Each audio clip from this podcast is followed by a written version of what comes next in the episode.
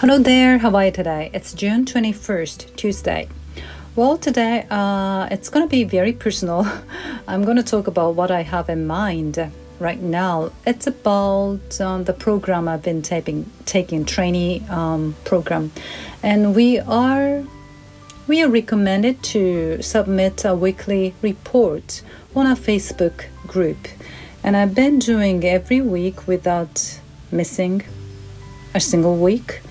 But um, yeah, and I submitted one yesterday, and I found that yeah, my report hasn't been liked by members. I mean, only one person has um, liked it, and yeah, I feel grateful, but um, I feel inside I'm yeah, I'm not upset. It's too it's too it's an exaggerated word if I use the word upset, but I don't really feel comfortable uh, about not being uh, validated like um, something because the the the one person who posted um, before me, she got um,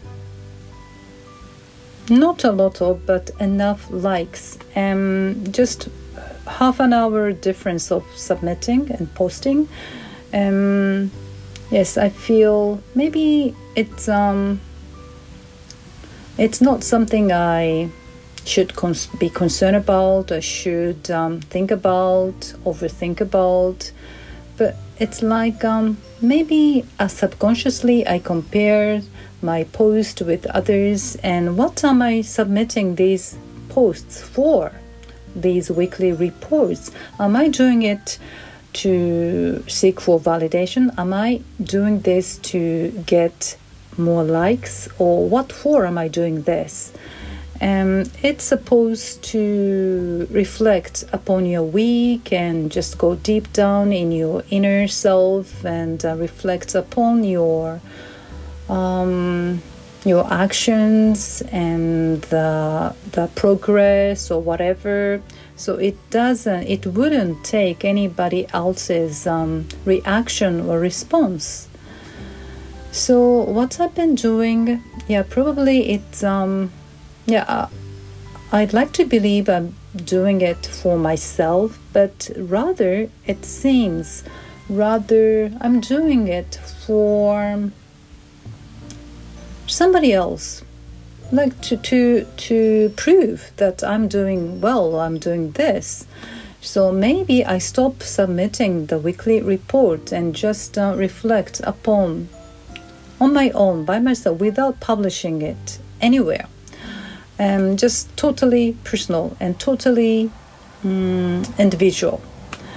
And see how I feel, and uh, it would affect my um, progress or my um, my um, yeah mainly progress and uh, my um, how it turned out, and if I feel better and I I um, feel comfortable and I get going whether I submit the report or not, then maybe it's better that I uh, I should keep it to myself. So this is what I've been feeling and thinking for the for half a day today, maybe, and not always, of course. So what am I writing a report for? Whom I am writing report for? That's it. So I'm doing it for myself. I don't really need anybody else's validation or anybody else's um, evaluation or anything. So I just um, yeah go with the flow and um,